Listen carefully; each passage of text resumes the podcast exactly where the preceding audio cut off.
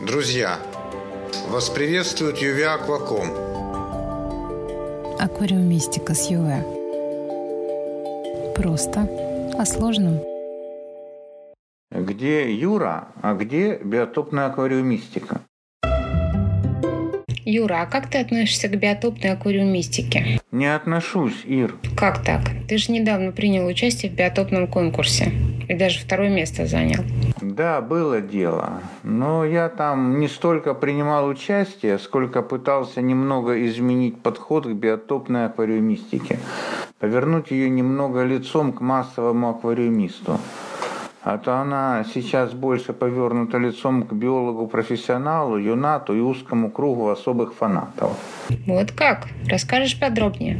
Ир, ну тут, чтобы подробно рассказать, нужно усаживаться в кресло и надолго, и начинать издалека. Ничего, у меня времени много. Ну, слушай. Много лет назад, когда биотопная аквариумистика в нынешнем ее понимании стремительно развивалась, я никак не мог понять, почему у них аквариумы, ну скажем, деликатно некрасивые. Вроде Великий Амано начинал свой акваскейпинг, копируя подводные пейзажи, и у него все было прекрасно.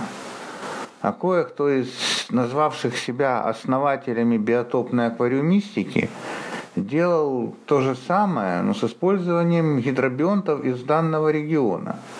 И у него получалось, ну извини, говнобанка с мутной водой и водорослями. Пардон за мой французский. И уж совсем я не понимал, и до сих пор не понимаю, почему вокруг них пляшет толпа поклонников, аплодируя всем этим аквариумам. Более того, как только в этой галерее появляются чистые аквариумы с намеком на композицию, их тут же придают анафеме. Сейчас понял? В принципе, понял. Но обо всем по порядку. Вот тогда, много лет назад, я написал статью, которая называлась «Воссоздание природного водоема в пресноводном аквариуме». Я там не замахивался на, собственно, биотопные аквариумы. Я просто попытался систематизировать типы природных водоемов и связать их с основными типами аквариумов. Ну, для облегчения понимания того, как их лучше содержать. Но я имел неосторожность типы водоемов назвать биотопами – Хотя формально под биотопом понимают некий конкретный водоем, а иногда его участок, со всем комплексом гидробионтов и условий их проживания там. Как интересно, а что ты там говорил? Ну, могу рассказать, слегка сократив. Поехали. Тема навеяна тем, что в последнее время стало очень модно рассуждать о том, что в аквариуме все или что-то, неважно, должно соответствовать тому, как оно есть в природном водоеме. Друиды всех мастей пропагандируют минимум, а еще лучше полное отсутствие вмешательства человека в процессы, происходящие в аквариуме. И именно такие саморегулирующиеся в кавычках аквариумы они называют природными, тоже в кавычках. Сразу хочу договориться о терминологии. Поскольку поисковики на запрос «природный аквариум» выдают в основном скейпы, то чтобы не было путаницы, аквариум максимально соответствующий, ну не по внешнему виду, а по процессам, протекающим в нем, природному типу водоема, я буду в этой теме так и называть – типовой. Сразу оговорюсь. Э, Все, что я здесь буду говорить – мое сугубо личное, никого ни к чему не обязывающее мнение. И мнение это основано исключительно на моих личных наблюдениях и выводах. Посему все возможные совпадения с материалами из книг и интернета прошу считать случайными. Ну, поехали. Пресных биотопов великое множество – по большому счету, каждый ручеек или озеро уникальный. Но по-крупному я бы их все разделил на четыре типа. Реки, озера, болота и лужи. К рекам я бы отнес все равнинные реки, речки и ручьи со средним и или медленным течением. Горные речки я не рассматриваю, так как не имел личной возможности поизучать их с точки зрения, которую пытаюсь здесь изложить. Озерами я бы назвал группу природных или искусственных водоемов с большей, чем в реке, площадью зеркала воды по отношению к объему воды э, с слабым и или очень слабым течением. Течение в этой группе присутствует всегда. Из любого озера всегда и наверняка вытекает какой-то ручеек или речушка – если такого нет, то озеро неминуемо превратится в болото. Болото – логическое продолжение жизненного цикла озера. Водоем со значительно большим, чем в озере, соотношением площади зеркала и объема воды. По-простому, намного меньшей глубины и очень слабым течением, либо с полностью отсутствующим течением. Исходим из того, что э, во всех трех перечисленных группах присутствуют подводные родники, впадающие в них ключи, ручьи или речки.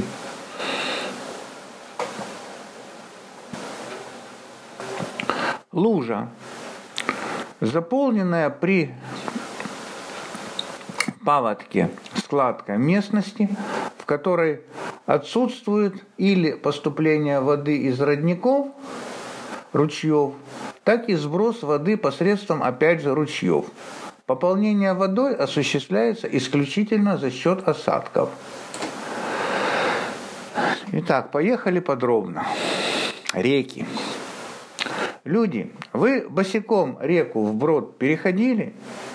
Что мы имеем? На фарватере, где течение посильнее, дно песчаное, как правило.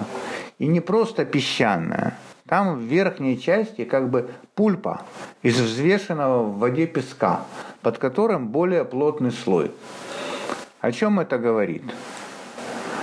О том, что вода под воздействием своего течения, вот сказано, ну думаю, меня поняли, промывает верхний слой песка.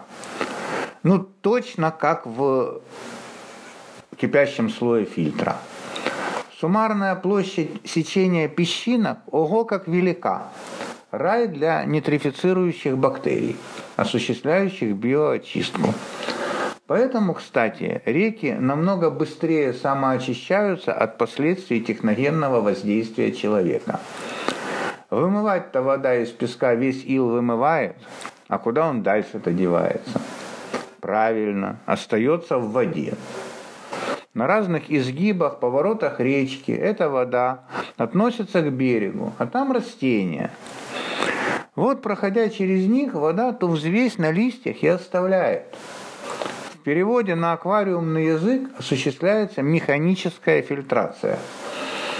На берегах рек есть еще одна фишка.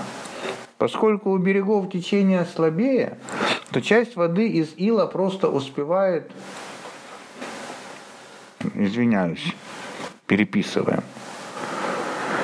Поскольку у берегов течение слабое, то часть ила из воды просто успевает осесть на дно. Грунт у берегов получается заиленный. Знакомая картинка. Ну а если мы захотим создать речной тип водоема в аквариуме, то что делать? Как сымитировать вымывание ила на фарватере? Да очень просто помощью фальш-дна в центральной части нашего аквариума, работающего на выдувание. Ну а по краям аквариума можно сделать участки с обычным грунтом, имитирующим прибрежные зоны. Понятно, что человеку с нормальным, а не извращенным вкусом вряд ли понравится налет детрита на растениях. Поэтому выдуваемая из-под дна вода тут же отфильтровывается губкой, установленной на фильтре.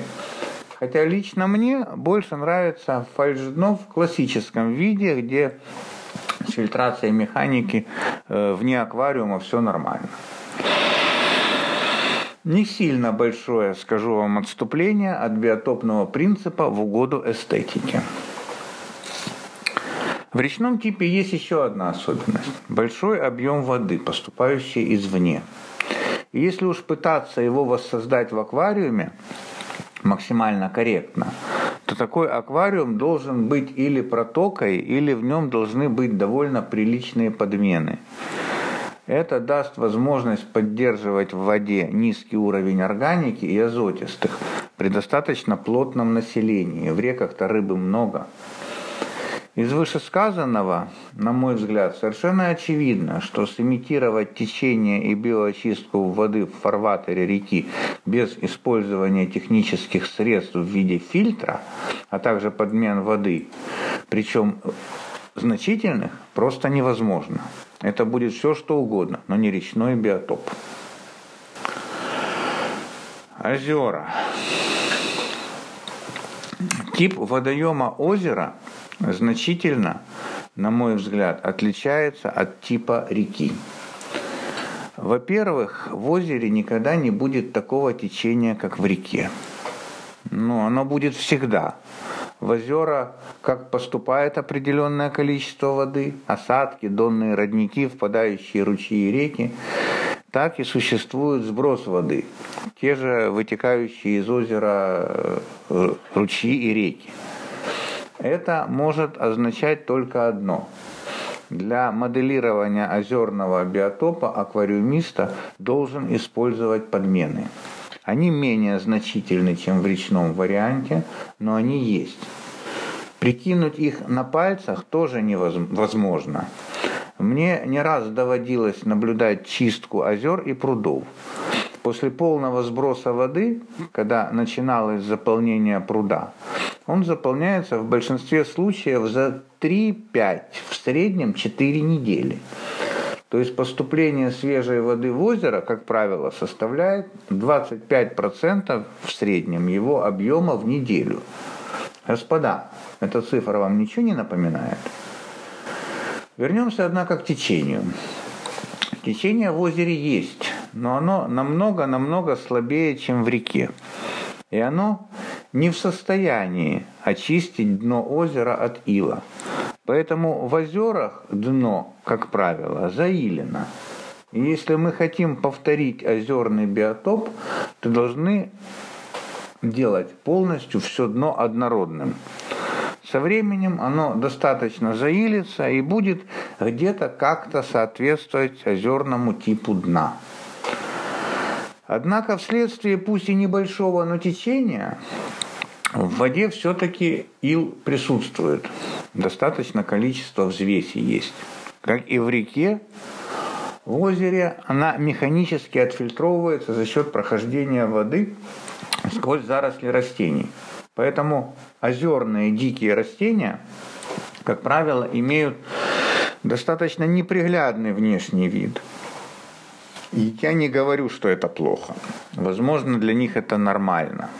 Но не всем нам это нравится. Поэтому думаю, что ничего страшного не произойдет, если мы на эту помпу, которая должна нам создавать то минимальное течение, которое присутствует в озере, оденем губку, которая ту взвесь отфильтрует. Опять-таки, это отступление практически ничего не изменит принципиально, но даст возможность как минимум лучше рассмотреть растения. Заиленность дна в озерном типе водоема требует от аквариумиста еще одного напряга. В тех местах, где у него растения не растут, заиленное дно может закисать. Оно, собственно, и в озере закисает. Наверное, многим приходилось наблюдать пузырьки метана, поднимающиеся э, со дна. Если это кому-то не нравится, ну, то может попытаться пустые участки дна сифонить. Лень, ну, значит, наблюдайте выход метана и радуйтесь тому, что ваш биотоп максимально приближен к биоприродному. Кстати, как в реке, так и в озере присутствует еще один общий момент. В результате действия подводных источников в водоем поступает, как говорится, забортная в кавычках вода. Причем, как правило, холодная и, как правило, под давлением, большим, чем в атмосфере. Означать этот факт может только одно. э, в ней количество растворенных газов, азота, кислорода и СО2 больше, чем в озерной или речной воде. Так что дополнительная аэрация в виде компрессора совсем не противоречит природности создаваемого нами в аквариуме биотопа. Да и СО2 благодаря этому в природном водоеме чуть больше, чем можно было бы ожидать, рассчитав его парциальное давление. И тесты это тоже подтверждают. Кстати, и ветерок, который дует над водоемом, создает на нем, над ним рябь. Именно этого мы тоже можем достичь с помощью компрессора или фильтра. Вывод, который я могу для себя сделать. Для создания в аквариуме озерного биотопа, так же, как и в случае речного, не обойтись без фильтра. Правда, меньшей мощности, чем в реке.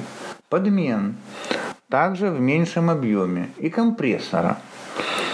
При необходимости и сифонки участков дна. Только в этом случае мы таки сможем приблизиться к тому, что диктует нам озеро. Болото. Сразу хочу оговориться. Под словом «болото» я понимаю не нечто грязное, вонючее и неопрятное. Это природный тип водоема причем заслуживающий огромного уважения. Ибо многие ученые считают, что именно болото – та пограничная зона, в которой жизнь вышла из воды на сушу. Биотоп этот очень интересный и сложный. Он имеет ряд принципиальных отличий и от реки, и от озера. Это, в первую очередь, практически полное отсутствие течения – и благодаря этому факту очень чистая и прозрачная вода. Так что воткнуть сюда фильтр нам не удастся. Кроме того, болото водоем, как правило, мелкий. А это значит, что весь столб воды и дно очень хорошо освещены, несмотря даже на наличие большого количества плавающей растительности. Далее. В донной части болота обычно скапливается большое количество растительных остатков, которые благодаря комплексу процессов насыщают воду большим количеством различных необходимых растениям питательных веществ, смягчают и подкисливают воду. А смолят реминерализованный с большим количеством удобрений не напоминает вам, нет? Среди процессов, происходящих на дне болота, в норме считается и гниение. А оно обычно сопровождается выделением СО2. И при всем этом очень незначительная смена воды. Хоть родников и много, но за счет большого зеркала и малой глубины большое количество воды испаряется. Но она есть. Не знаю кому как, а мне такой биотоп больше всего напоминает разогнанный травник, в котором мягкая вода с приличным количеством питательных веществ, подачей СО2 и сильным освещением. При этом при грамотном подборе видового и количественного состава рыб и растений можно обойтись минимальными до 10% в неделю подменами и отсутствием фильтра. Ну и последний тип природного водоема – лужа.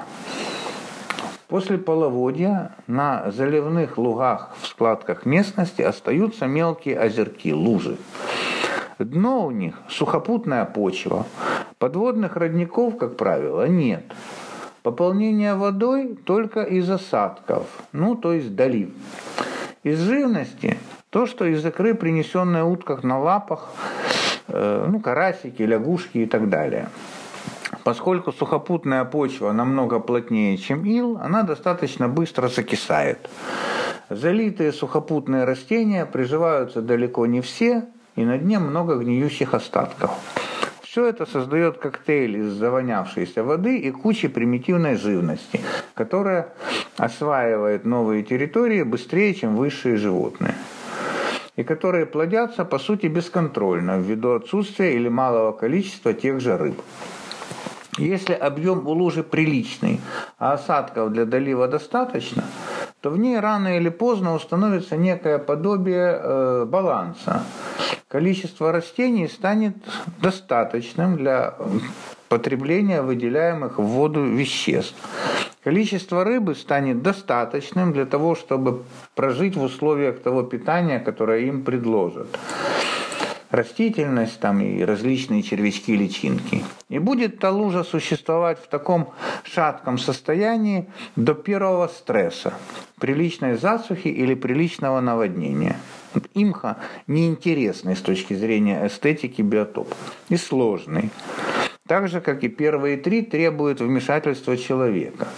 Например, если в сухопутную почву не добавить сорбент типа вермикулита или угля активированного, то грунт закиснет и очень быстро. А с учетом масштабного фактора, малости объема аквариума по сравнению с реальной лужей, то все сразу же и протухнет. Требует очень дозированного подхода к кормлению. Малейший перекорм и аммиак погубит рыбу, так как нет никакого буфера. Короче, по моему мнению, имеет исключительно теоретический интерес для аквариумиста как метод демонстрации собственных возможностей. Ибо если в реке, озере и болоте сама природа заложила буферность, то есть возможность системы плавно реагировать на изменения условий, то в луже такой возможности нет так как эта имха не есть естественный природный биотоп, а только нечто временное. Поэтому и удержать аквариум биотоп лужа в приличном состоянии дано только опытному аквариумисту. Я себя к таковым не отношу, посему в этом направлении не работал и пока не планирую. Так что показать из своих работ нечего. Это к друидам.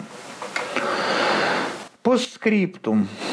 Один из аргументов друидов состоит в том, что, дескать, они любят дикость и запущенность и не любят искусственной вылизанности.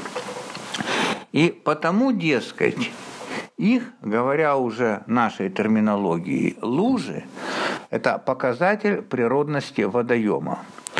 Вот не вижу никакой связи между природностью водоема и внешним видом аквариума. В любом из первых трех рассмотренных нами аквариумов можно создать любую дикую картинку с любым количеством плотно разросшихся растений.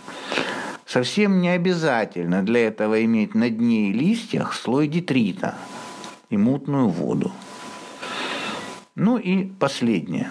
Для того, чтобы наш аквариум можно было назвать биотопом, необходимо, чтобы он не только соответствовал природному водоему по процессам, происходящим в ним, но и был заселен растениями и рыбами, соответствующими какому-то совершенно конкретному уголку природы, ну и соответствующим внешним оформлением, естественно.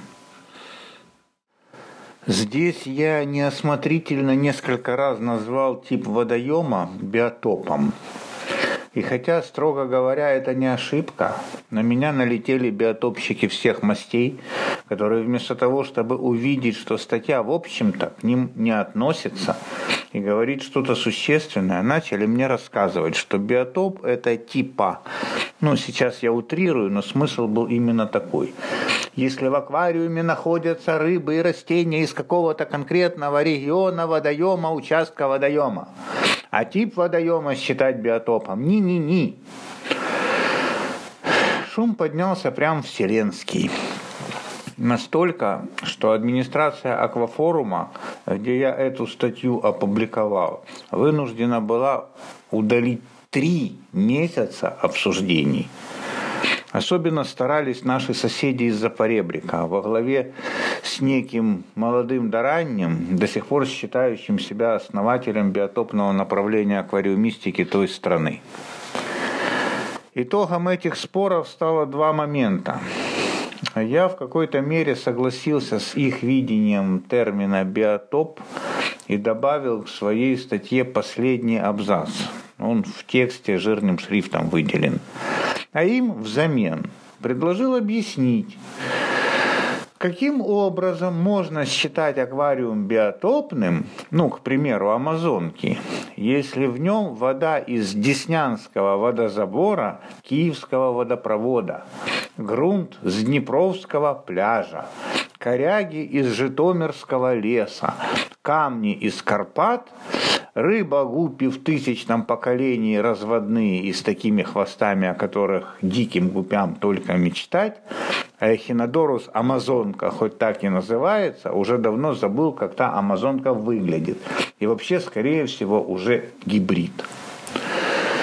Внятных объяснений не последовало, и тогда украинская школа биотопщиков, к ее чести, а следом, нехотя и огрызаясь, и русская, начали всю эту околоаквариумную хрень, опять же за свой диалект извиняюсь, называть имитацией биотопов. Полные же биотопы стали таковыми считаться только если в них все родное. И вода, и декор, и грунт, и растения. Все из конкретного водоема что в наших условиях свело всю биотопную аквариумистику к биотопу отечественного водоема, какую у нас и начали всерьез развивать. На этой мажорной ноте я тогда вместе со своей тогдашней напарницей по конкурсам Ириной Харченко и Глантиной сделал биотоп участка Киевского водохранилища, где все было по-честному. Даже мхи, туи и росточек сосны на острове были оттуда. После чего забросил биотопную аквариумистику надолго. Почему? Она мне была неинтересна. В ней в последние годы полностью превалирует какая-то странная точка зрения, с которой я ну никак не могу согласиться. Я не могу согласиться с некоторыми основными моментами. Я категорически считаю, что в таком виде, как это видят гуру биотопной аквариумистики, она никогда не станет массовой. Она навсегда останется уделом глубоких энтузиастов, ученых-биологов и юнатов. И всегда будет, скажем прямо, прозябать на, затворках, на задворках аквариумного конкурсного движения, с трудом набирая кворум. Почему?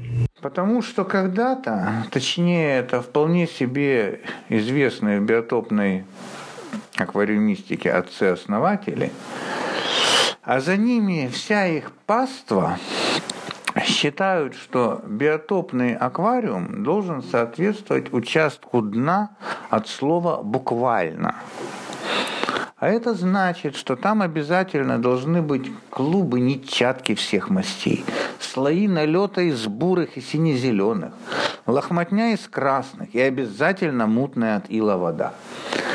Потому что где в реальном водоеме именно так. Ну, для начала далеко не всегда так. А если даже иногда и так? Я наоборот считаю, что массовый биотопный аквариум просто обязан быть красивым и привлекательным. Прописью, как говорит один известный персонаж. Он биотопный не потому, что он мутный и с водорослями.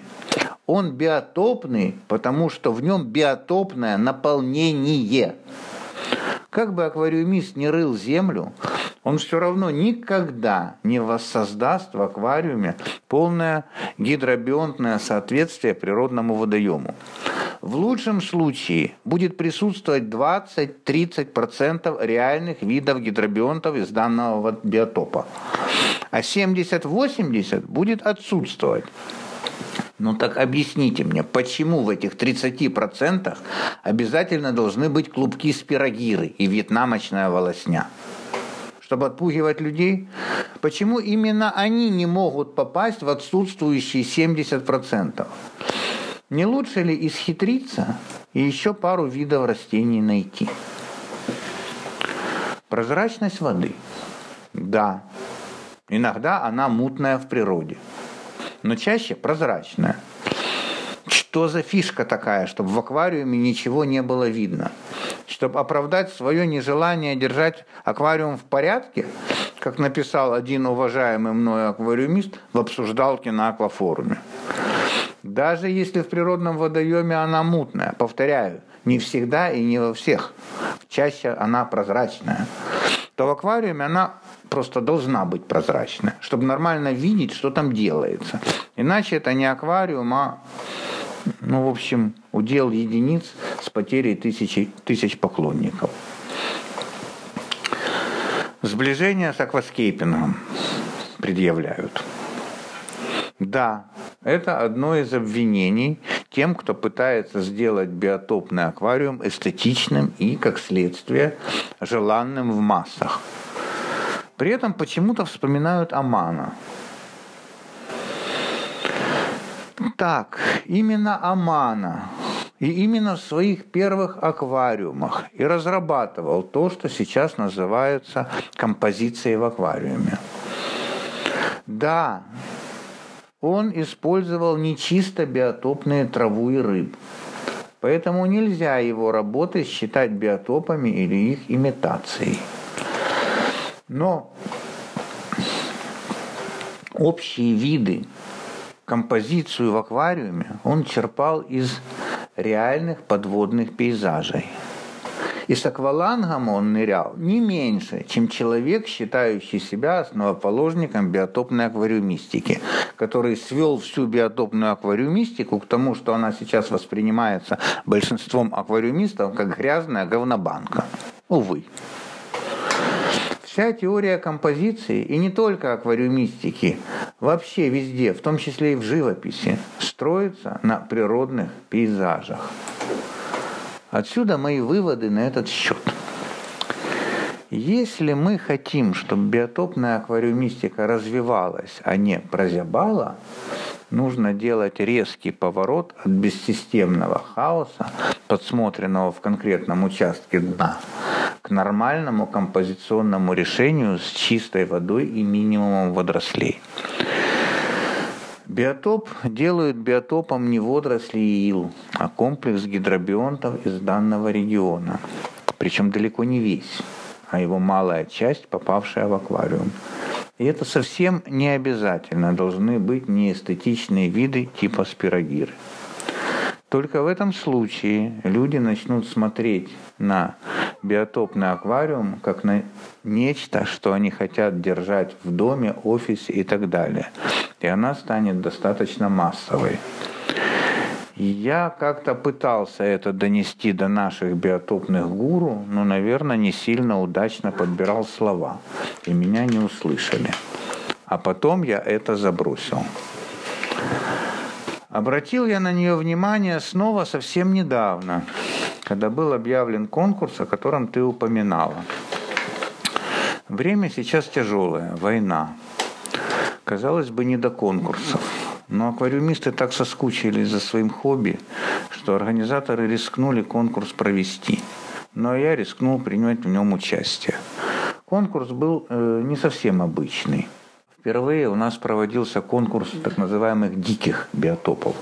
Аквариум должен был делаться на берегу водоема из материала и гидробионтов только данного водоема.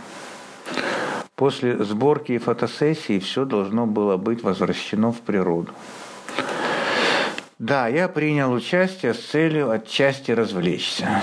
Но мне было интересно, и насколько изменились за эти годы подходы к биотопной аквариумистике.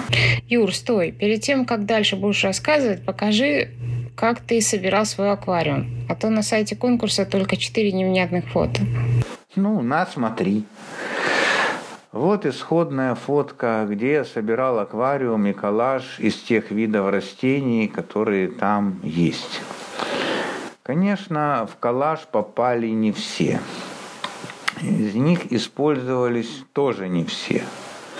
То, о чем я говорил, невозможно впихнуть в аквариум. Если так, если и так, и все равно что-то отсутствует, так почему лучше сначала абзац. Вот тебе исходная фотка того места, где я собирал аквариум, и коллаж из тех видов растений, которые там есть. Конечно, в коллаж попали не все. Из них использовались тоже не все. То, о чем я говорил, невозможно впихнуть э, в аквариум все. А если так, и все равно что-то отсутствует, так пусть лучше отсутствуют водоросли. Ну и рыбки, мальки, которых я поймал с очком, не крючком для аквариума. Ну а дальше запускаемся.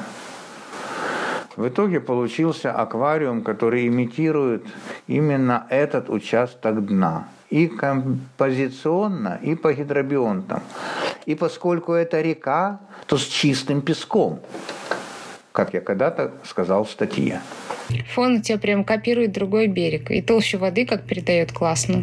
Ну, для фона я сфотографировал тот берег и распечатал фотку на всю ширину аквариума, обрезал верхнюю часть и скотчем приклеил к верхней части аквариума, а под ней приклеил полупрозрачную пленку. В итоге получился вполне реалистичный вид. Воды наливал в аккурат по стыку пленки и фотки – Камыши и ежеголовики у меня вполне себе натуральные, с этого же берега. Лягушачий водокрас имитирует кубышки. Ростки водяного ореха – водяной орех. Ростки стрелолиста – стрелолист. Местная сальвиния имитирует водяной орех вдали. В общем, все натюрель. Ну а после фотосессии я аккуратно все разобрал, плавающие растения выпустил в воду, корневые посадил, мальков выпустил, воду вылил, грунт высыпал. Все как в условиях конкурса. Фото предъявляю. Ну, если хочешь все это посмотреть в динамике, то у меня есть видео всего процесса с моими комментариями. Красота какая. Вообще не понимаю, как ты с таким аквариумом мог оказаться не на первом месте. Ну, я решение жюри не обсуждаю никогда. Тем более, что я знаю аквариумистку, занявшую первое место с очень сильной работой. И тем более, что я выиграл приз зрительских симпатий. Но кое-какие предположения, исходя из комментариев на Аквафоруме в теме со зрительским голосованием, у меня появились. И? В обсуждении мнения разделились. И довольно громко звучала мысль о том, что этот аквариум для биотопа слишком чистый, слишком упорядоченный. Мол, таких биотопов не бывает. Ну, не буду повторяться. Выше я подробно обо всем этом сказал. Боюсь, что жюри не смогло выйти за рамки общепринятого биотопа. Или не рискнуло. Ну да и бог с ним. Я не об этом. Я понял, как нужно сформулировать свое, ну, мое личное, опять же, никого ни к чему не обязывающее, понимание, каким должен быть природный биотоп ну, точнее, биотопный аквариум. Сначала абзац. В обсуждении мнения разделились. И довольно громко звучала мысль о том, что этот аквариум для биотопа слишком чистый, слишком упорядоченный. Мол, биотопов таких не бывает. Ну и не буду повторяться. Выше я подробно об этом сказал. Боюсь я, что жюри не смогло выйти за рамки общепринятого в кавычках понятия биотопа, ну или не рискнуло. Ну да бог с ним. Я не об этом. Я понял, как нужно сформулировать свое, ну, мое личное, никому ни к, чего, ни, ни к чему не обязывающее понимание того, каким должен быть биотопный аквариум. Как? Всегда и везде есть деление на высокое, в кавычках, и массовое. Высокое – удел узких специалистов. Массовое – удел масс. Классическая музыка и попса. Классическое искусство и какой-нибудь абстракционизм. Высокая кухня и фастфуд – мода от кутюр и претапорте. Точно так же и аквариумистика. Для входа в этот сегмент нам нужна массовость. Массовость – это простой, понятный конкурс с аквариумами, которыми, подчеркиваю, хочется иметь дома. А наши биотопщики на сегодняшний день пытаются заставить рядового потребителя, который и рад бы засветиться, заниматься тем, чем он не готов заниматься. Да еще и делать мутный аквариум, в котором ничего не видно. И глядя на него, хочется плакать на водоросли в надежде, что слезы сработают как альгицид. Нашим биотопщикам сейчас нужно заниматься тем, что в экономике называется демпинг – А они пытаются зайти в поделенный рынок, не имея никакого стартового капитала. И что делать? Я себе это вижу так. Аквариумный рынок, в кавычках, поделен давно.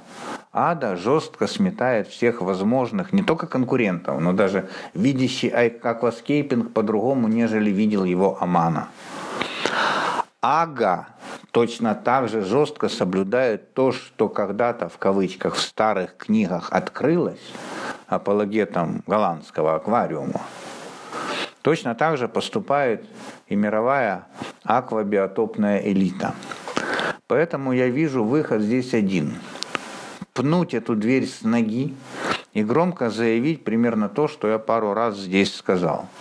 А именно, аквариум биотопный не потому, что он говнобанка, а потому, что в нем наполнение, соответствующее данному биотопу. И он просто обязан быть эстетичным. Значит, в нем должна присутствовать нормальная композиция, а не композиция хаоса. И он должен быть чистым и аккуратным. Давайте-ка, друзья, научимся этому у скейперов. Они ведь тоже на биотопах когда-то начинали. И это будет очень небольшая плата за резкое развитие массовости биотопной аквариумистики. И если наши гуру перестанут часами выяснять, кто из них кому гурея, ну, в смысле, где находится биотопный философский камень, дарующий развитие этому направлению, а прислушаются и быстро это сделают, то есть реальный шанс стать родоначальниками того, что может со временем стать украинским стилем биотопной аквариумистики и станет самым массовым ее направлением как когда-то стал массовым японский стиль, позже названный акваскейпингом. Какая классная идея. Удачи вам, Юр. Спасибо, Ир. Только скорее не нам, а им. Я по-прежнему больше тяготею к другим направлениям в нашем прекрасном хобби.